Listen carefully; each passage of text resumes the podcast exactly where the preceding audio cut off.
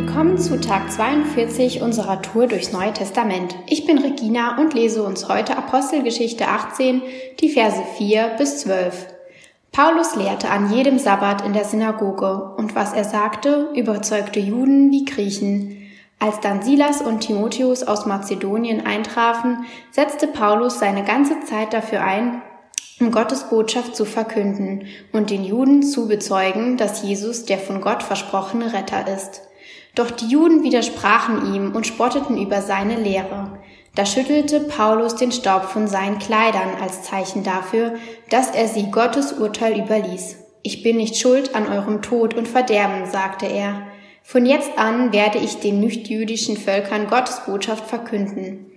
Mit diesen Worten verließ er die Synagoge und lehrte von da an im Haus von Titus Justus. Dieser Mann glaubte an den Gott Israels, obwohl er kein Jude war.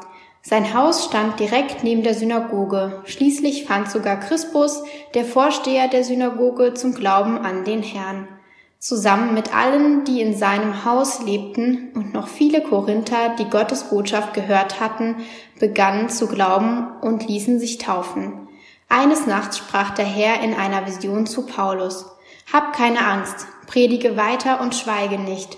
Ich bin bei dir und niemand kann dir etwas anhaben. Denn viele Menschen in dieser Stadt werden an mich glauben. So blieb Paulus insgesamt anderthalb Jahre in Korinth, er unterwies dort die Menschen und erklärte ihnen Gottes Botschaft. Wow, was eine krasse Zusage ist das bitte von Gott. Als ich diesen Vers gelesen habe, habe ich mich so krass verstanden gefühlt. Ich finde es total erleichternd zu wissen, dass Gott deine und meine Ängste kennt. Er weiß um unsere Schwierigkeiten und Herausforderungen, mit denen wir täglich zu tun haben, Bescheid. Was ich hier besonders interessant finde, ist, dass Paulus nicht deutlich ausspricht, dass er Angst hat oder darüber nachdenkt zu schweigen, nachdem er für die Botschaft Jesu abgelehnt wurde. Ich kann mir gut vorstellen, wie sich Paulus wohl gefühlt hat in dem Moment, als er voller Begeisterung von Jesus und seiner Liebe erzählt hat und die Juden ihn dafür verurteilt, abgelehnt und beleidigt haben. Seine Gefühle oder Gedanken werden hier nicht weiter beschrieben, aber womöglich hatte er Angst, war traurig oder sogar entmutigt. Aber Gott weiß ganz genau, auch ohne dass Paulus sich beklagt, wie er sich fühlt und gibt ihm die Zusage, hab keine Angst, ich bin da.